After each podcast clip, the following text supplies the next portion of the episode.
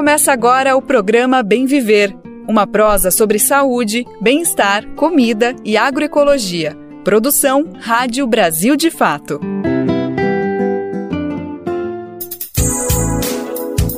Sexta-feira, 24 de fevereiro de 2023. A semana do carnaval foi intensa por aí. Para alegria de todo mundo, a boa notícia é que o final de semana está chegando e para quem se esbaldou na folia, amanhã é dia de descanso. Mas antes de se entregar para o final de semana, vamos para mais uma edição do nosso Bem Viver que está começando agora. Eu sou a Nara Lacerda e te faço companhia nessa próxima uma hora. Vem para nossa prosa. Hoje aqui no programa vamos seguir com as repercussões da tragédia no litoral norte de São Paulo. E também vamos falar de saúde, educação, agroecologia e muito mais. Vamos conferir o que vem por aí? Prevenção, deputado do PT articula a votação de PL que cria fundo para conter desastres. Na contramão do agro, MST realiza a festa da colheita da soja livre de transgênicos. Evento no Paraná vai contar com a presença de dois ministros do governo Lula. No semiárido, biodigestor garante acesso a gás de cozinha e saneamento básico. A tecnologia social converte em biogás resíduos orgânicos, como dejetos de animais e restos de alimentos. Brasil de Fato 20 anos. Apoie e lute.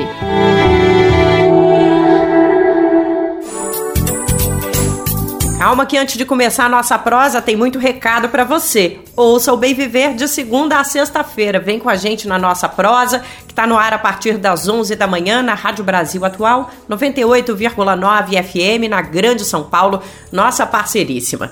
Nesse mesmo horário, a gente está lá no radiobrasildefato.com www.rádio.br, nossa rádio web. O programa também tem outras parceiríssimas espalhadas Brasil afora, nossa rede de emissoras parceiras. Para fazer parte dessa rede de comunicação popular, é só procurar as informações lá no radiobrasildefato.com.br, clicando em como ser uma rádio parceira.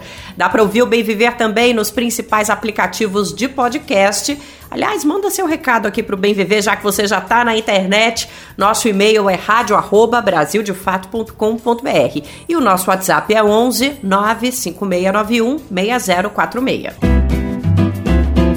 Programa Bem Viver. Sua edição diária sobre saúde, bem-estar, comida e agroecologia.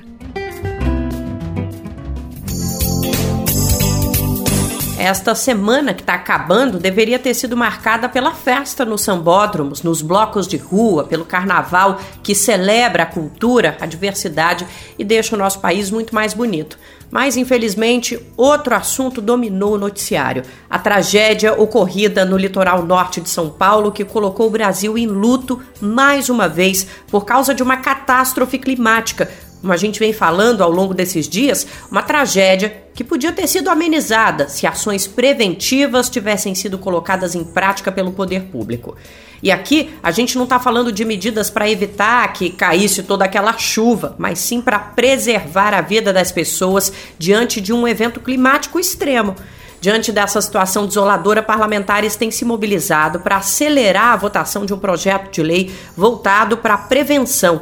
A ideia é criar um fundo permanente destinado à contenção de desastres. A proposta é de autoria do deputado Reginaldo Lopes, do PT de Minas Gerais. Quem traz as informações para a gente sobre o andamento da tramitação do PL no Congresso é o Daniel Lamir. O deputado federal Reginaldo Lopes, do PT de Minas, disse que está se articulando pela votação da proposta de um fundo permanente destinado à contenção de desastres.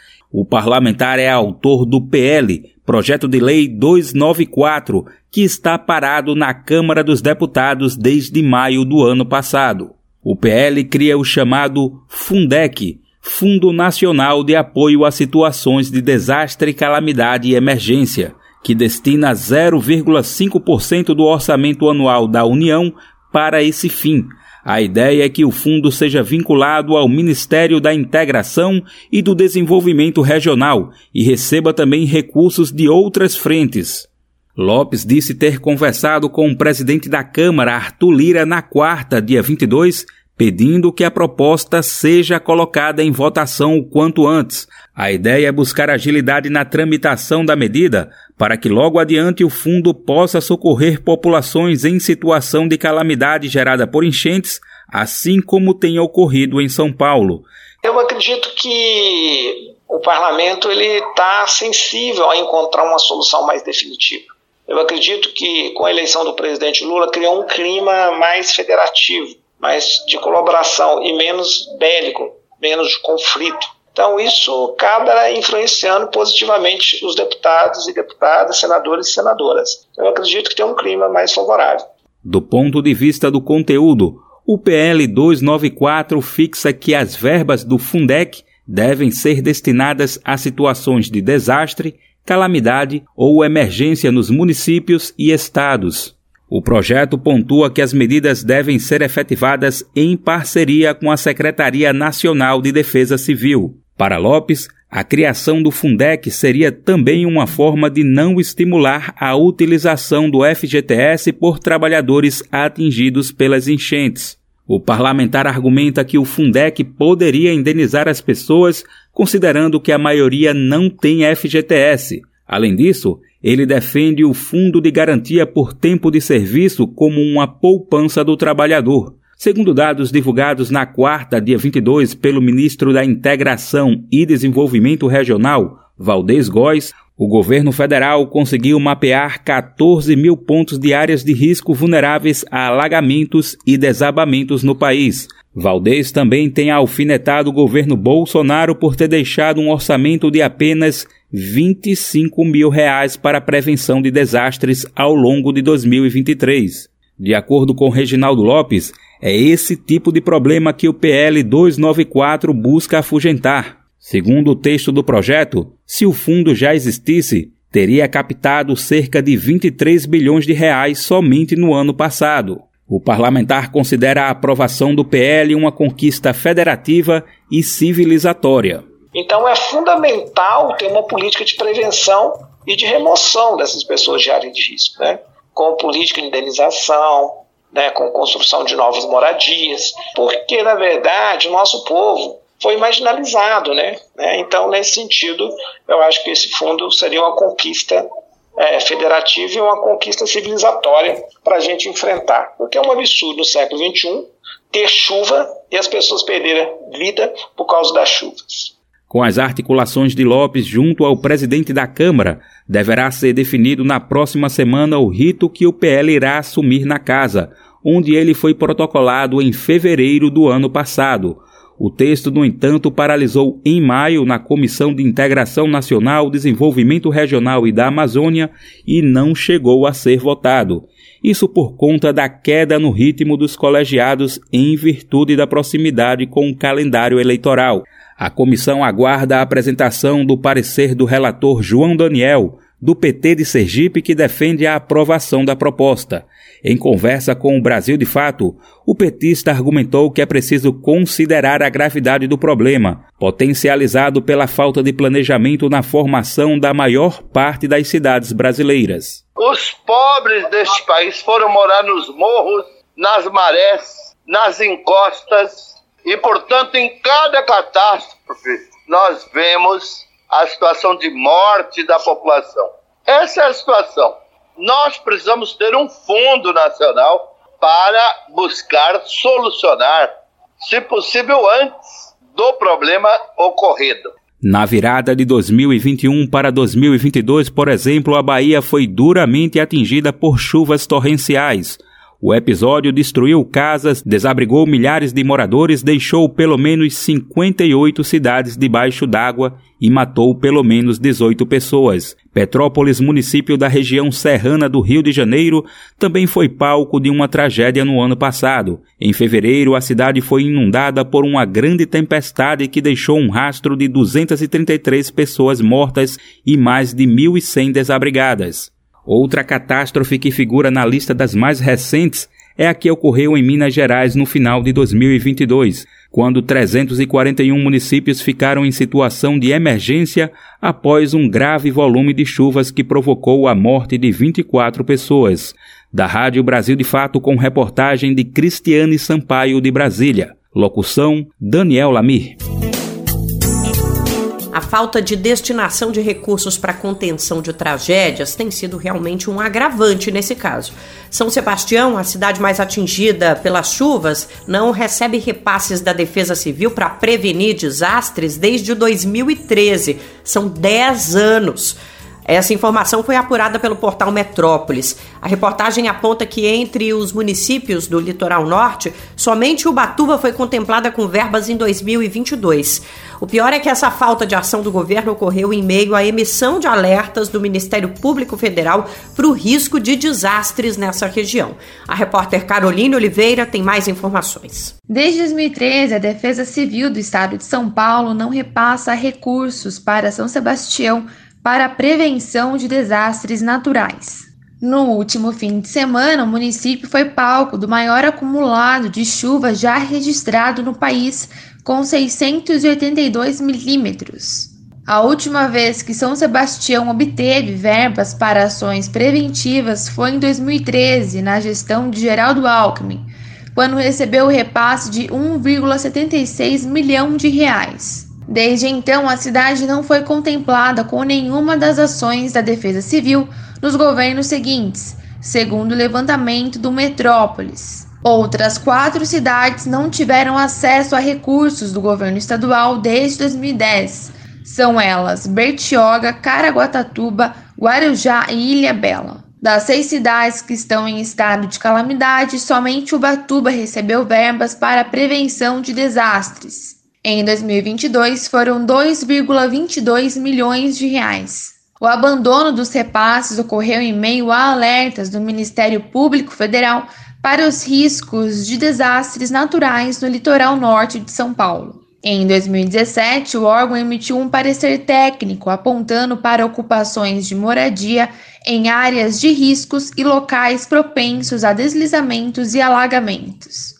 Em 2021, o Ministério Público de São Paulo também notificou o município de São Sebastião sobre os riscos de desastres naturais na Barra do Saí. Essa foi a região mais afetada pelas últimas chuvas.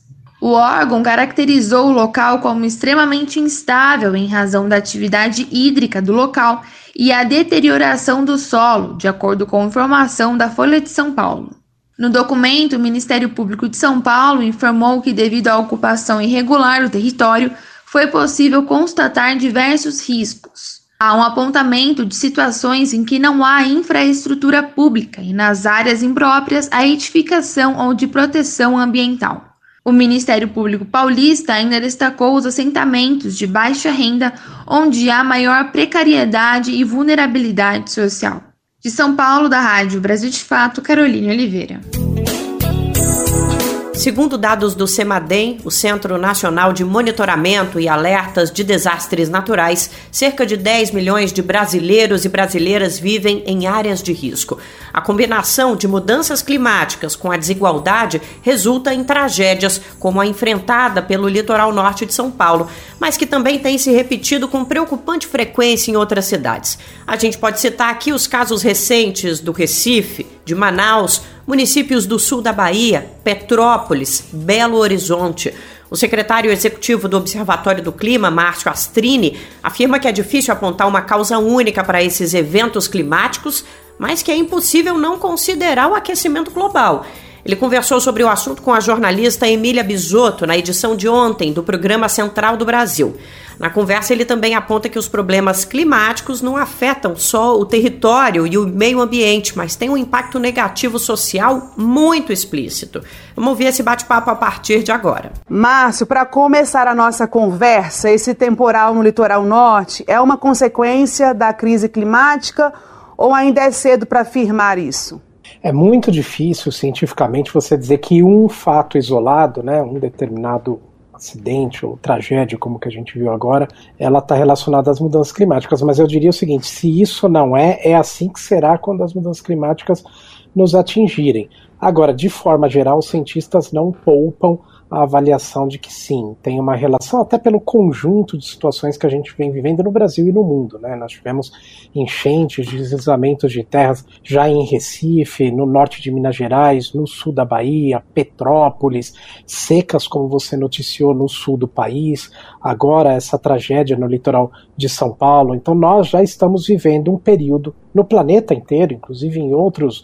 Nós temos, tivemos no Paquistão esse ano aqui chuvas que alagaram um terço do Paquistão, 33 milhões de pessoas lá afetadas. Nós estamos vendo isso no mundo inteiro. Infelizmente, um clima mais agressivo já parece ser o novo normal. Márcio, ontem a gente conversou com o Camilo Terra, que é do coletivo Caiçaras de São Sebastião, e ele nos contou como a especulação imobiliária no litoral norte de São Paulo foi empurrando a classe trabalhadora para áreas de risco. Mais uma vez a gente vê como a questão ambiental anda lado a lado com a questão econômica e social, né? Absolutamente. Eu costumo dizer que mudança do clima é uma fábrica de gerar pobreza e gerar desigualdades sociais. Quem paga a maior parcela da conta por todo esse desequilíbrio climático são as populações mais pobres e um detalhe: essas populações são as que menos causaram o problema. Quem causa problema é quem tem duas geladeiras em casa, seis televisões, anda de helicóptero, de jatinho, tem carro a diesel, é quem consome realmente os recursos naturais e acaba jogando mais poluição para a atmosfera. Os países ricos, inclusive, são os que concentram, na grande maioria, a parte é, do, dos países ali que acabaram agravando o problema do aquecimento do planeta.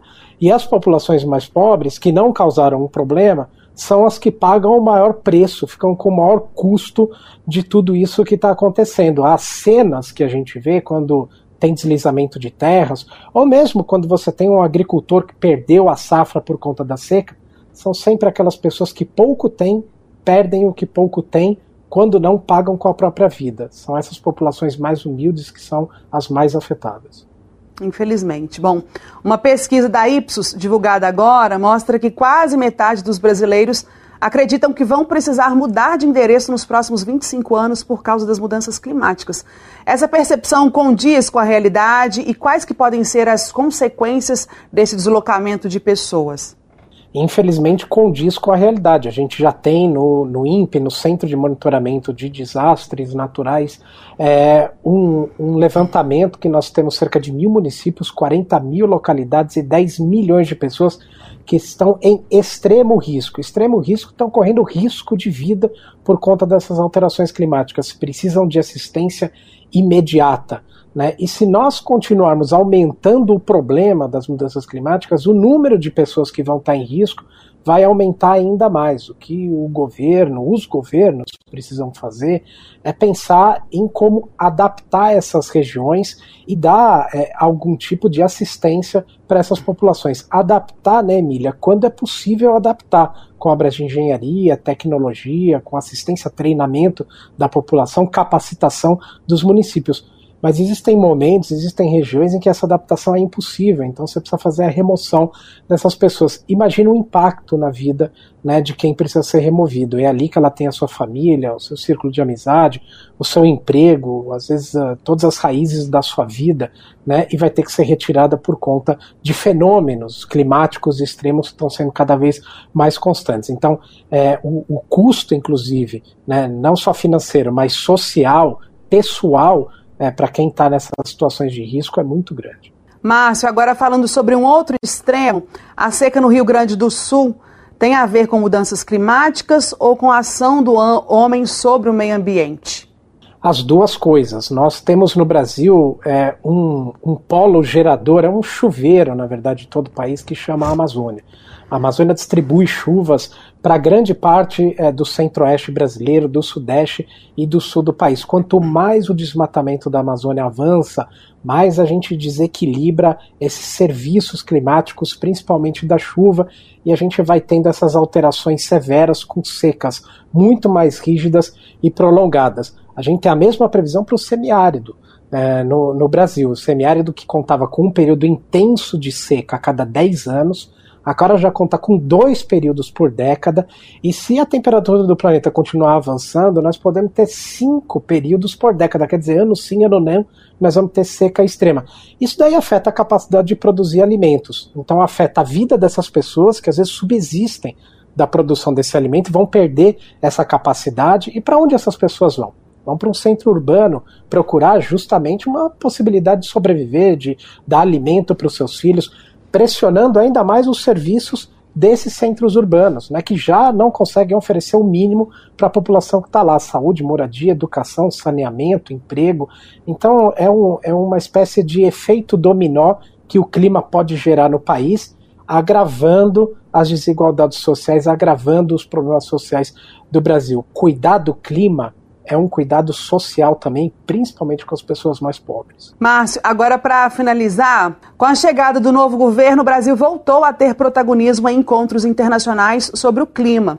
Nesses dois meses de governo, já houve alguma sinalização para uma política concreta de enfrentamento à crise climática? O que, que pode e deve ser feito nesse sentido?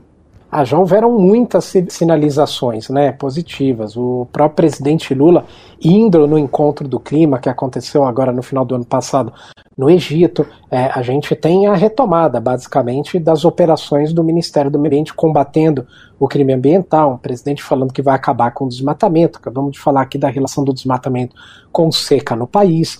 Né? Agora, a própria ministra do Meio Ambiente, ontem, estava dentro do INPE, é, discutindo como que se fariam ali é, arranjos baseados na ciência para a gente enfrentar essa crise climática, né? Como que a gente vai fazer um plano de adaptação para o país? Veja, ela estava no INPE, o INPE que quase foi fechado pelo governo Bolsonaro, é, que teve inclusive seu presidente demitido porque ousou é, falar a verdade, o presidente do INPE na época, e foi demitido pelo presidente Bolsonaro. Então a volta do Brasil se dá por todos esses gestos e por ações concretas, como que a gente está vendo agora na terra indígena Yanomami. Clima para o Brasil, Emília, é um, é um fator central, porque desse clima estável depende a nossa economia, esse clima modificado causa problemas sociais e essa questão de clima traz para o Brasil uma possibilidade, uma oportunidade muito grande de abrir as portas para o Brasil economicamente, do ponto de vista diplomático, dentro da arena internacional. Portanto, é um risco, mas também é um lugar em que o Brasil tem muito para contribuir e mostrar ao mundo como é que se faz. Ok, Márcio, muito obrigada pelas informações repassadas aqui, viu? A disponibilidade. Até uma próxima. Eu que agradeço. Um grande abraço. Mesmo com essa grande tragédia, a gente tem visto pessoas se aproveitando da situação para lucrar com a venda de produtos essenciais como alimentos e água. Relatos de quem mora em São Sebastião, a cidade mais atingida, dão conta de que a garrafa de água de um litro passou a custar mais de 15 reais. Diante das denúncias, o PROCON e a Polícia Civil passaram a fiscalizar os comércios da região. Nos locais onde forem identificados preços abusivos, os policiais e os técnicos do órgão vão avaliar se trata-se de uma medida administrativa passível de multa ou um crime previsto no Código de Defesa do Consumidor. Nesse último caso, além das providências administrativas, serão adotadas as medidas de ordem criminal para encaminhamento à justiça. Segundo o governo de São Paulo, os sistemas de água foram restabelecidos em todos os municípios do litoral norte atendidos pela Sabesp, a empresa responsável pelo serviço de abastecimento. Nas cidades atingidas, há distribuição de graça de copos de água e fornecimento de caminhões-tanque. O governo orienta que qualquer prática abusiva de preços na região deve ser denunciada ao PROCON. Se por um lado tem gente se aproveitando da tragédia, de outro, que a gente tem visto é uma grande rede de solidariedade. O Fundo Social de São Paulo, órgão do governo, já arrecadou mais de 600 mil reais em recursos para aquisição de cestas básicas e cobertores para as vítimas das chuvas. E toda ajuda é muito bem-vinda nesse momento. Dá para fazer doação presencialmente ou por Pix. A gente recomenda acessar o site do Fundo Social São Paulo, tem todas as informações. O endereço é fundosocial.sp.gov.br.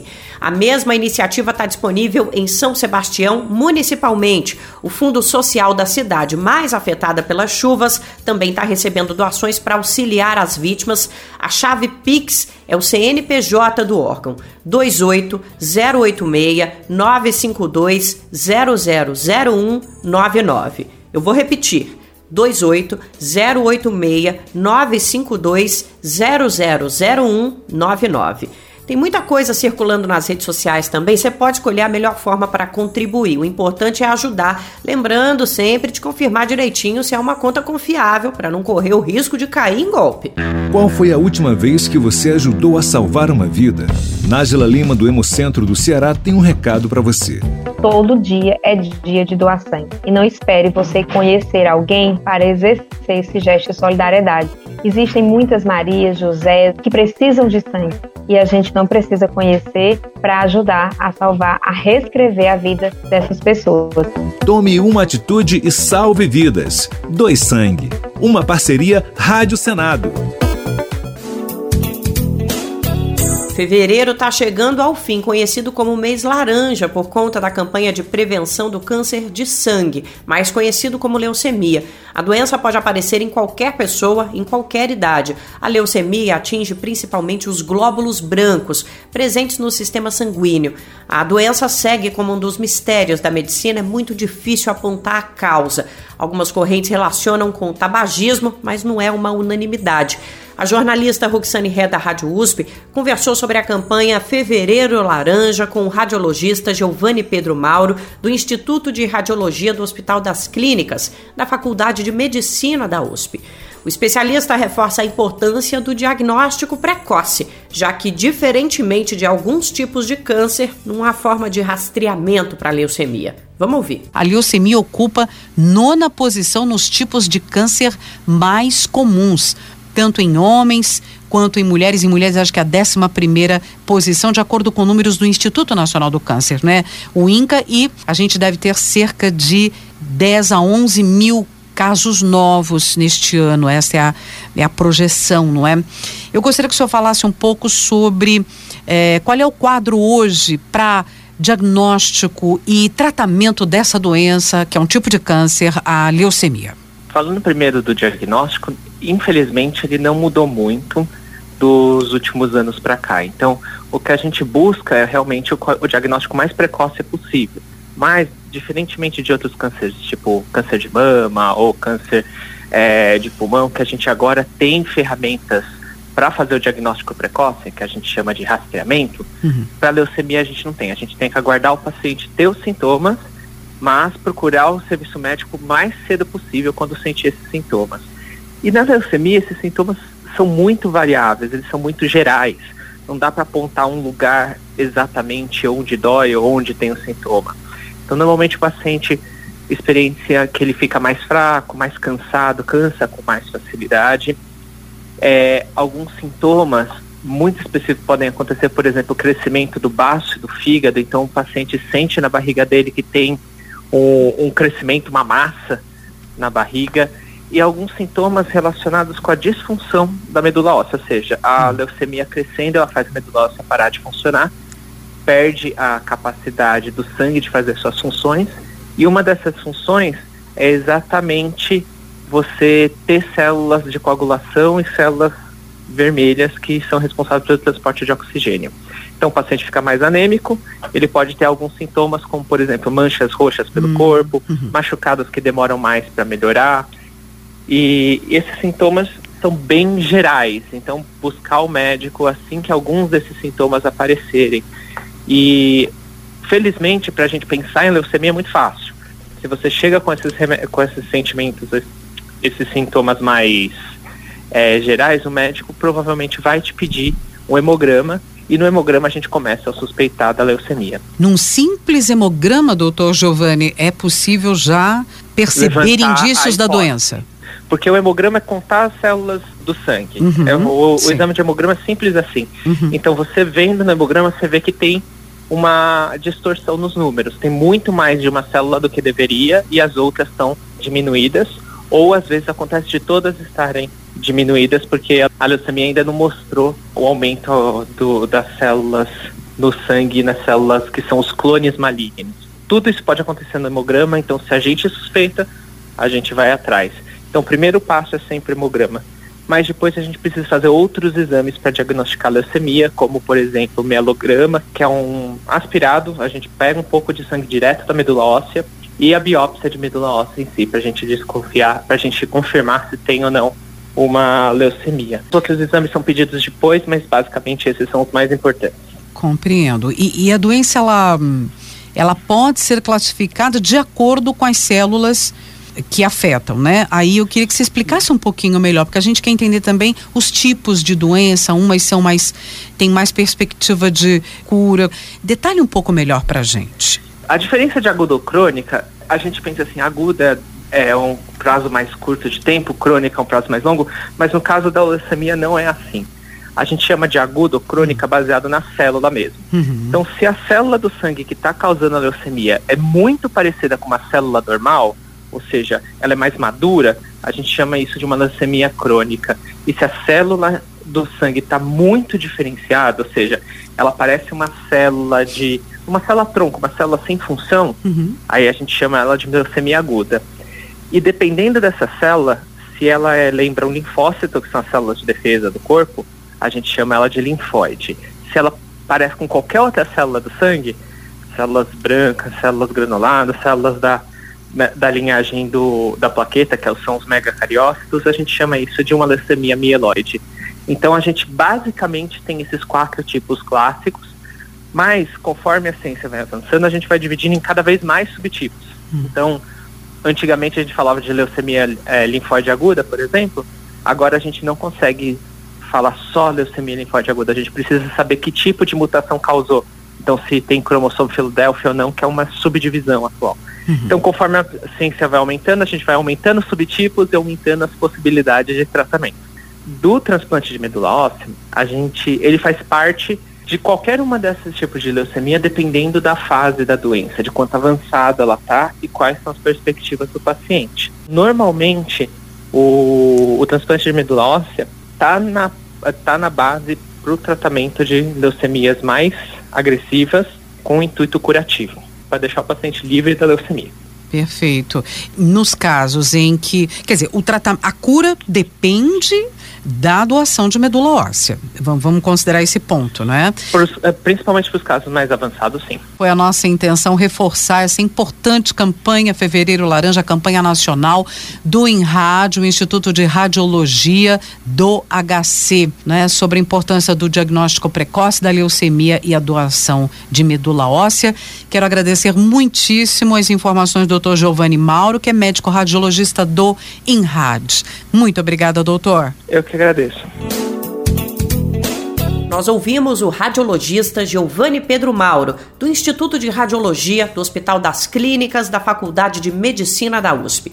Ele conversou com a jornalista Ruxane Ré, da Rádio USP, sobre a campanha Fevereiro Laranja, que busca conscientizar a população sobre a prevenção, diagnóstico e tratamento da leucemia.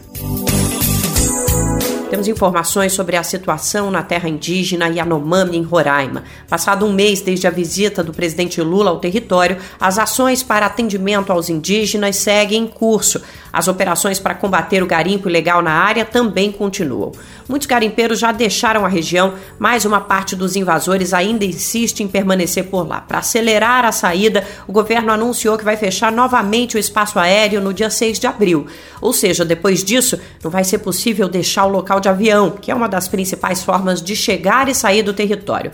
Vamos saber mais detalhes na reportagem de Priscila Mazianotti, da Rádio Nacional. O espaço aéreo sobre a terra indígena Yanomami será novamente fechado no dia 6 de abril. A antecipação da data, inicialmente prevista só para maio, foi acertada após reunião dos ministros da Justiça, Flávio Dino, e da Defesa, José Múcio Monteiro. A ideia é forçar a saída de garimpeiros que ainda insistem em ficar na região.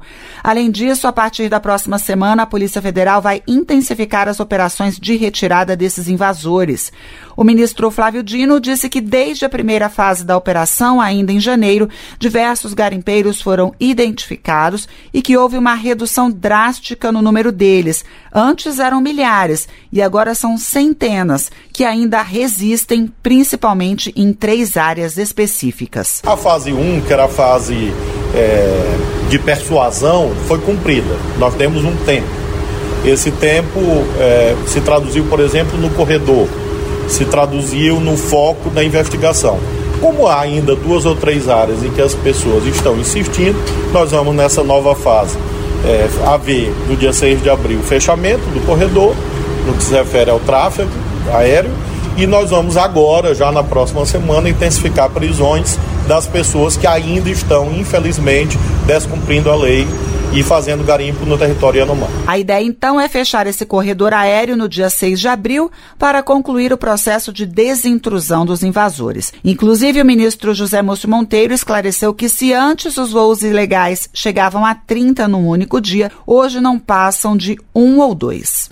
É importante para desincentivar, desestimular a questão do garimpo. Né? Então nós vamos fechar. Evidentemente que nesses últimos dias só tem acontecido um, dois voos no máximo, né? Então nós vamos dar mais este prazo para a partir do dia 6 de abril fechar completamente para ver e avaliar. Após o bloqueio, somente aviões militares ou de órgãos federais terão autorização para sobrevoar a região, principalmente para o trabalho de ajuda humanitária. Depois desse processo de retirada dessas pessoas, o governo pretende fazer um censo para saber os dados de quem mora na região. Da Rádio Nacional em Brasília, Priscila Mazenotti.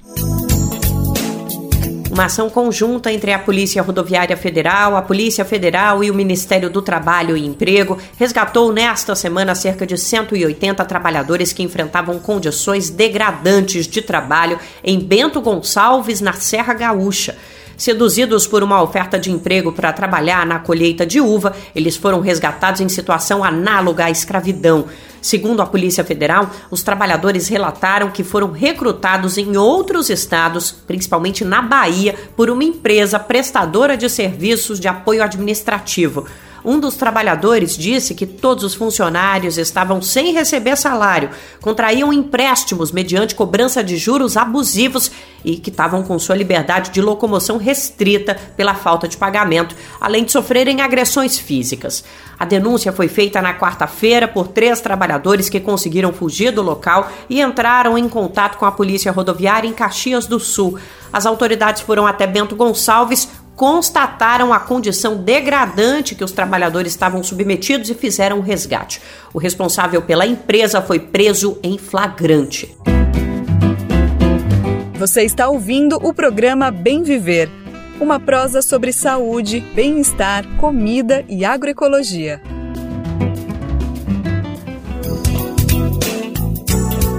Produção sustentável com respeito ao meio ambiente e ao trabalhador e à trabalhadora do campo são os pilares do cultivo de alimentos realizado pelo MST, o Movimento dos Trabalhadores Rurais Sem Terra. Alguns produtos da reforma agrária já são bem conhecidos do grande público: o café, o arroz agroecológico. Agora, o movimento está expandindo ainda mais essa produção e alcançando um alimento que é um dos símbolos do agronegócio, a soja. A diferença é que o produto plantado nas lavouras da reforma agrária não é transgênico. Isso significa que ele não foi alterado geneticamente. Introduzidos no Brasil em 2003, os transgênicos são criados com a inserção de uma parte do código genético de uma espécie em outra. O objetivo é criar na espécie resultante certas características desejadas: maior crescimento, maior resistência a pragas. A maior parte das sementes transgênicas é desenvolvida por gigantes mundiais do agronegócio, protegidas por patentes. As principais preocupações com relação aos transgênicos são os malefícios que o consumo desses alimentos podem ocasionar. Os organismos aprovados para consumo no Brasil sofreram modificação genética, se tornaram resistentes a insetos e herbicidas, e nesse caso estão associados a alguns tipos de agrotóxicos. O plantio de soja convencional, como também é chamada a semente não transgênica, cresce a cada ano em assentamentos e acampamentos do MST. Nas comunidades Fidel Castro e Maria Lara, de Centenário do Sul, as lavouras ocupam 200 hectares. A festa de amanhã é um marco para a produção do movimento e vai contar inclusive com a presença dos ministros da Agricultura e do Desenvolvimento Agrário. Vamos saber os detalhes desse grande evento? Douglas Matos. O MST, Movimento dos Trabalhadores Rurais Sem Terra, fará uma festa para a colheita da soja livre de transgênico em Centenário do Sul, no Paraná, município na região norte do estado. O evento ocorre no próximo sábado, dia 25, na comunidade Fidel Castro e terá a presença de dois ministros do governo Lula, Carlos Fávaro, da Agricultura, e Paulo Teixeira, do Desenvolvimento Agrário e Agricultura Familiar. Também estão confirmados para o ato representantes da CONAB, a Companhia Nacional de Abastecimento, e do INCRA, Instituto Nacional de Colonização e Reforma Agrária. Deputados federais e estaduais também vão marcar presença, entre eles a presidenta do Partido dos Trabalhadores, Glaze Hoffman. Diego Moreira, integrante do setor nacional de produção do MST, explica que o movimento tem avançado na organização de cadeias produtivas e agora expande também para a soja livre de transgênicos em assentamentos e acampamentos da reforma agrária. De acordo com ele, o objetivo é organizar a cadeia de produção completa da soja, desde a produção de sementes, passando por grãos até a posterior industrialização e comercialização. Estamos também trabalhando na perspectiva de construir agroindústrias, tanto para a produção do óleo quanto da ração, para agregar valor, mas também é transformar a soja numa numa linha de produção, numa cadeia produtiva importante para a agricultura familiar, para os assentamentos da reforma agrária e para os nossos territórios. Essa é mais uma bandeira que estará firme nas mãos do MST para que possamos é, organizar mais essa cadeia produtiva, se somando com várias outras cadeias produtivas que temos em nossas áreas, para massificar a produção de alimento, o abastecimento nacional, a soberania alimentar e matar a fome do nosso povo. Hoje, os assentamentos e acampamentos do MST do Paraná atuam nas cadeias produtivas do arroz, do milho, do leite, do hortifruti, da cana-de-açúcar e da erva mate. São mais de 50 agroindústrias e 20 cooperativas da reforma agrária no estado que organizam a produção e o comércio dos alimentos. O plantio de soja convencional, como também é chamada a semente não transgênica, cresce a cada ano em assentamentos e acampamentos do MST no estado. Os assentamentos 8 de abril do município de Jardim Alegre e Novo Paraíso, em Boa Ventura de São Roque, também devem iniciar em breve as colheitas de lavouras de soja orgânica. Em Jardim Alegre, são mais de 44 hectares de cultivo do grão livre de transgênico, sendo cerca de 8 hectares de produção orgânica já certificada. Já em Barbosa Ferraz, o plantio atualmente é de 13 hectares de soja orgânica, com a perspectiva de crescer nos próximos anos. A produção tem acompanhamento técnico do Instituto de Desenvolvimento Rural do Paraná. Segundo o MST, a colheita tem venda certa. Parte será transformada em ração orgânica para alimentar galinhas poedeiras criadas pelas famílias do assentamento, composto por 375 cooperados de nove municípios da região. E outra parte será vendida a empresas parceiras, que também se dedicam à produção de ovos orgânicos. O restante será comercializado na região. Da Rádio Brasil de Fato, com informações do Paraná. Locução: Douglas Matos reportagem do Brasil de Fato está no Paraná. Você acompanha a cobertura da festa no final de semana lá no nosso site brasildefato.com.br.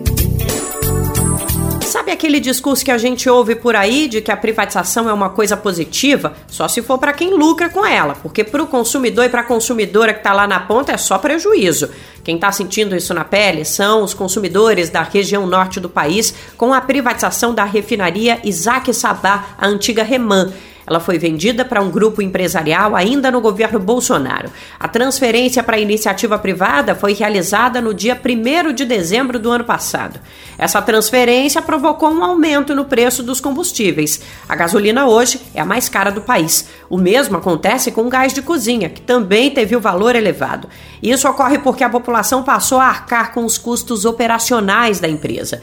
Quem explica melhor é o repórter Vinícius Konchinski. Vamos conferir a partir de agora. A antiga refinaria Isaac Sabá, em Manaus, passou a vender a gasolina mais cara do país.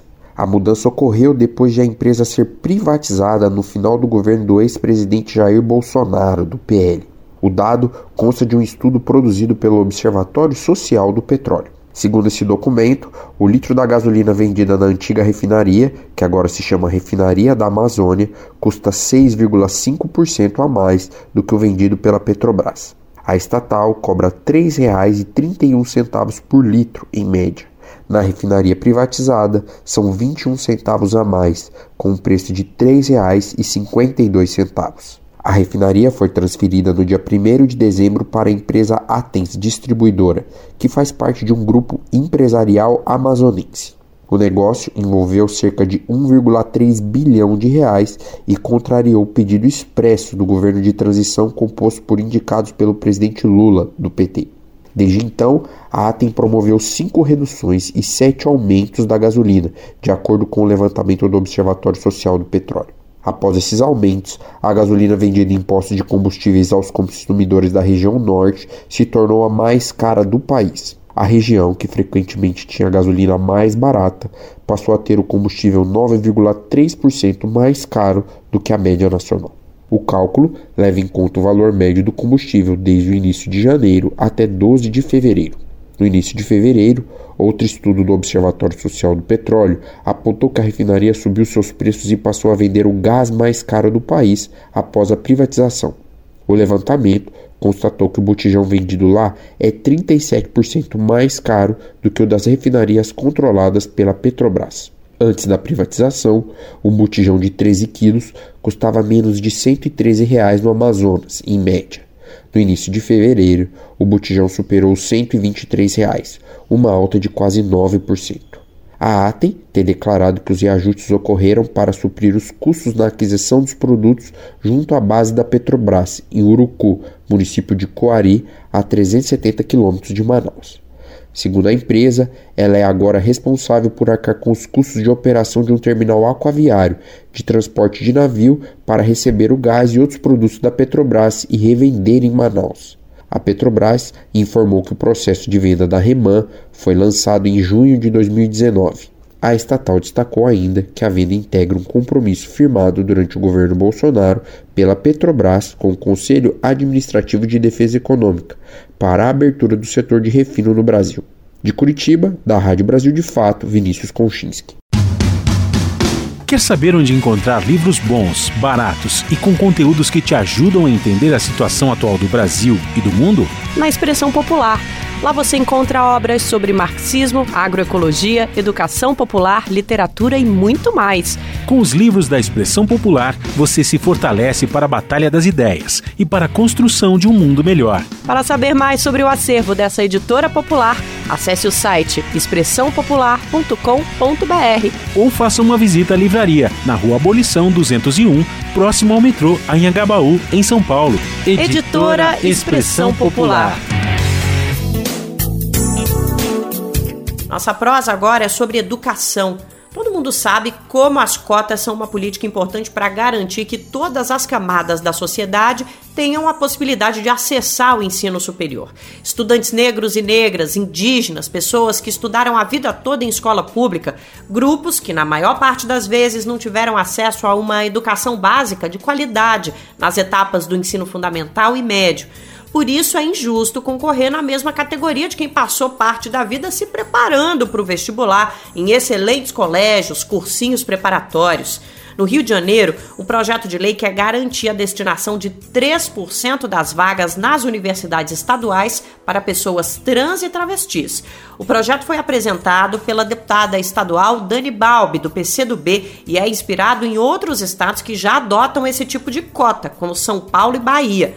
Vamos saber mais. A reportagem é de Carolina Pessoa, da Rádio Nacional. O acesso ao sistema educacional brasileiro é uma das principais pautas da população transgênero, formada por mulheres transexuais, homens transexuais e travestis. No Rio de Janeiro, uma medida pode ajudar nessa conquista. A deputada estadual Dani Balbi protocolou na Assembleia Legislativa um projeto de lei que prevê cotas para trans e travestis nas universidades do Rio. A iniciativa já existe nos estados da Bahia e São Paulo desde 2019, na Universidade Federal do ABC, a pioneira no país, e na Universidade Federal da Bahia. No texto da proposta, Dani Balbi pede que 3% das vagas disponíveis na UERJ, Universidade do Estado do Rio de Janeiro, e na UENF, Universidade Estadual do Norte Fluminense Darcy Ribeiro, sejam reservadas para pessoas transgênero. A iniciativa tem o objetivo de garantir que haja pelo menos uma pessoa trans por curso, observados os indicadores socioeconômicos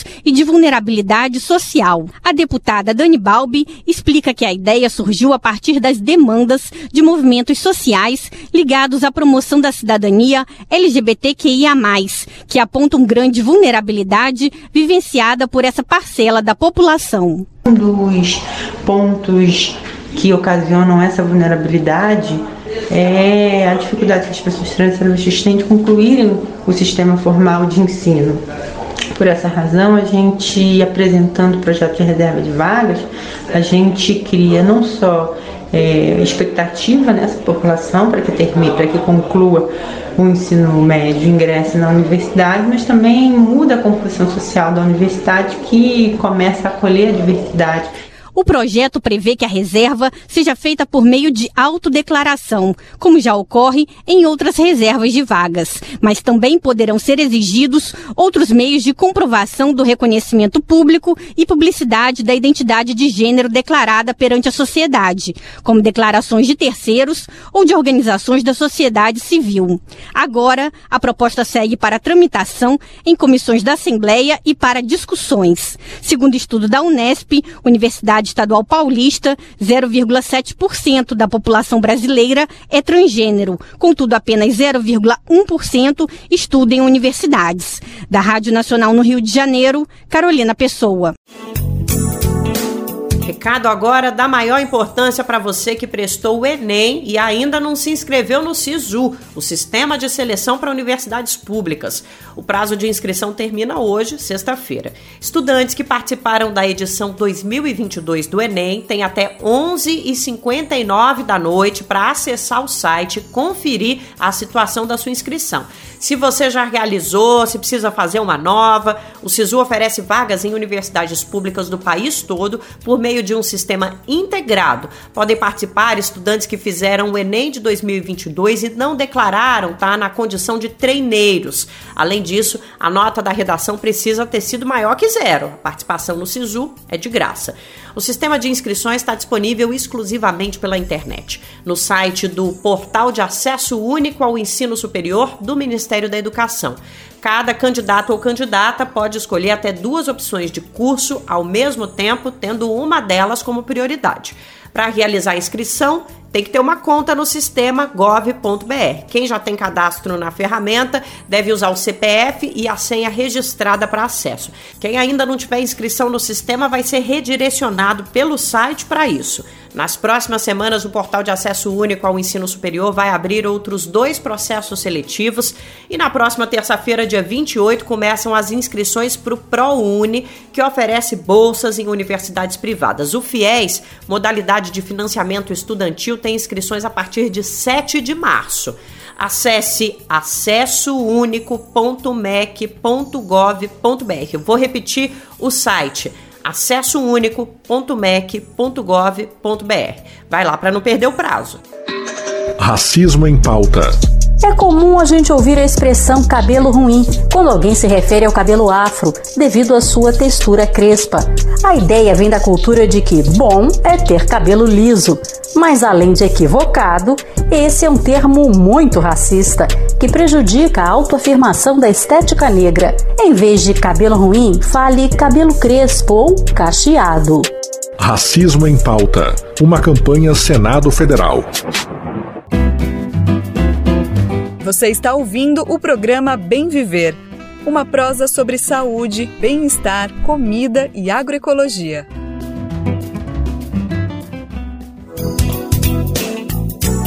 Para encerrar o nosso Bem Viver, a gente vai para João Pessoa falar de uma experiência que com certeza vai te surpreender. Você já ouviu falar de biojoias? Como o nome já indica, são peças feitas com materiais da natureza. Em 2014, o Instituto Federal da Paraíba resolveu fazer uma oficina sobre isso com a população local para desenvolver um novo tipo de artesanato. O curso contemplou muita gente que estava desempregada e o que surgiu disso é um sucesso que já desfilou até no São Paulo Fashion Week. A partir de escamas de peixe, material que sempre é descartado por pescadores e nas peixarias, a oficina de biojoias passou a criar colares, brincos e até flores. Com sucesso, as artesãs receberam o nome de Sereias da Penha, uma homenagem a um bairro que concentra a pesca artesanal em João Pessoa. Vamos saber melhor dessa história? Tá na hora do quadro Mosaico Cultural com Raquel Setes.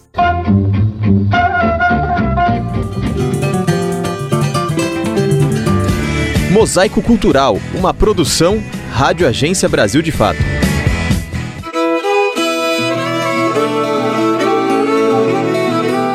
Escamas de peixe que iriam para o lixo viram brincos, colares, pulseiras nas mãos de um grupo de mulheres do bairro da Penha, em João Pessoa, Paraíba. São as Sereias da Penha. O projeto começou em 2014, quando a prefeitura da cidade, em parceria com o Instituto Federal da Paraíba e o SEBRAE, promoveu um curso de capacitação em biojoias para as mulheres do bairro. A ideia era criar um tipo de artesanato que fosse único de João Pessoa. A Josiane Isidro da Silva, que tinha acabado de ficar desempregada, resolveu participar do curso meio por acaso. Ela mora em uma comunidade vizinha, Jacarapé, mas os filhos estudavam na Penha. Como tinha que levar e buscar as crianças na escola, decidiu fazer o curso em vez de ficar indo e voltando para casa. Ela conta que no começo as alunas estranharam a matéria-prima usada para o artesanato no início do curso, a gente não sabia muito o que era. Era um curso de biojoias. E a pesquisa que a gente fazia só dava bijuteria com semente, com fios naturais, essas coisas, né? Quando a gente chega na aula, a escama de peixe. Após três meses de curso, elas fizeram oficinas com o estilista mineiro Ronaldo Fraga. E essa parceria, além de proporcionar muito aprendizado, rendeu o nome Sereias da Penha e uma participação na São Paulo Fashion Week em abril de 2015, como lembra Josiane. Quando a gente foi para lá, a gente já foi Sereias da Penha porque eles chamavam muito a gente de sereia, sereia, sereia, era muito nome para decorar. Então a gente já foi como sereias, e aí quando a gente voltou, teve todo aquele boom, aquela procura. Tem peça que até hoje a gente nem lembra que a gente fez, porque a gente terminava de fazer a peça, o pessoal chegava para comprar. E aí a gente decidiu abrir uma loja e se juntar para trabalhar. Foi tanta exposição na mídia que a Josiane conta que chegou a ser reconhecida no ônibus e mais, pediram para tirar foto com ela. Foi uma virada e tanto na vida dessas mulheres. A maioria delas donas de casa e esposas de pescador. O nascimento das sereias da Penha proporcionou outra mudança profunda, dessa vez no próprio bairro da Penha, que é um reduto de pesca tradicional da capital paraibana. Então aqui tinham montanhas de escama de peixe jogadas pelos cantos. Então lá na vila eles tinham alguns espaços, eles cavavam buracos e jogavam escamas, os restos dos peixes lá, para não ficar fedentina e afastar os clientes, né? Hoje em dia, não mais. Hoje em dia, todo mundo já aprendeu a lavar escama de peixe, lava e guarda. Uma hora chega alguém para comprar. Os produtos mais procurados são os brincos e as flores feitos com escamas de peixes abundantes na região, como a pescada, a corvina e o bico verde. Antes de virarem artesanato, as escamas têm que passar por um processo de limpeza para tirar o cheiro. Elas ficam dois, três dias de molho com água e sabão. A maioria das peças é feita com escamas na cor natural, branca, mas as sereias também fazem peças coloridas. E aí entra o tingimento natural, com casca de cebola, café, canela e casca de árvores como a jaqueira e o barbatimão. Ainda há peças feitas com couro de peixe e com conchas e búzios. Para um toque especial são usados fios de cobre que dão formato às peças. A Júlia Mariane Isidro de Lima tem 12 anos e é filha da Josiane. Ela já está aprendendo artesanato. Os brincos ela consegue fazer sozinha. Já com os colares tem uma certa dificuldade, porque é preciso fazer uma espécie de crochê com os fios de cobre. Me ajuda bastante porque é como se fosse uma terapia. Eu gosto de fazer e quando eu não tô, tô um pouco estressada, eu começo a fazer às vezes e tranquiliza mais. E quem quiser encomendar uma peça pode entrar em contato pelo Instagram do projeto, arroba Sereias da Penha. É só mandar uma mensagem e fazer o seu pedido, que elas enviam as peças por correio para qualquer lugar do Brasil. De São Paulo, da Rádio Brasil de Fato, Raquel Setz.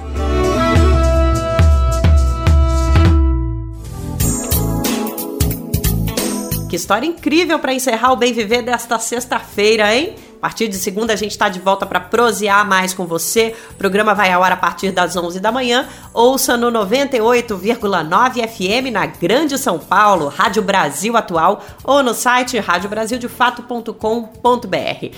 Aqui conosco também uma grande rede de emissoras parceiras, rádios que estão espalhadas pelo Brasil todo, levando a nossa programação. Para saber quem está nessa lista, vai lá no nosso site e confere a matéria que sai todos os dias com os principais destaques aqui do nosso programa. Não esquece que dá para ouvir nas plataformas de podcast, é só procurar no Spotify, no Deezer, no iTunes e no Google Podcasts. Este programa teve apresentação de Nara Lacerda e roteiro de Geisa Marques, edição e produção de Lucas Weber, Daniel Lamir e Douglas Matos, trabalhos técnicos de André Paroche, Adilson Oliveira e Lua Gatinoni, coordenação de Camila Salmásio, direção executiva Nina Fidelis e apoio da equipe de jornalismo do Brasil de Fato. A partir de segunda a gente está de volta aqui para prosear e é com você.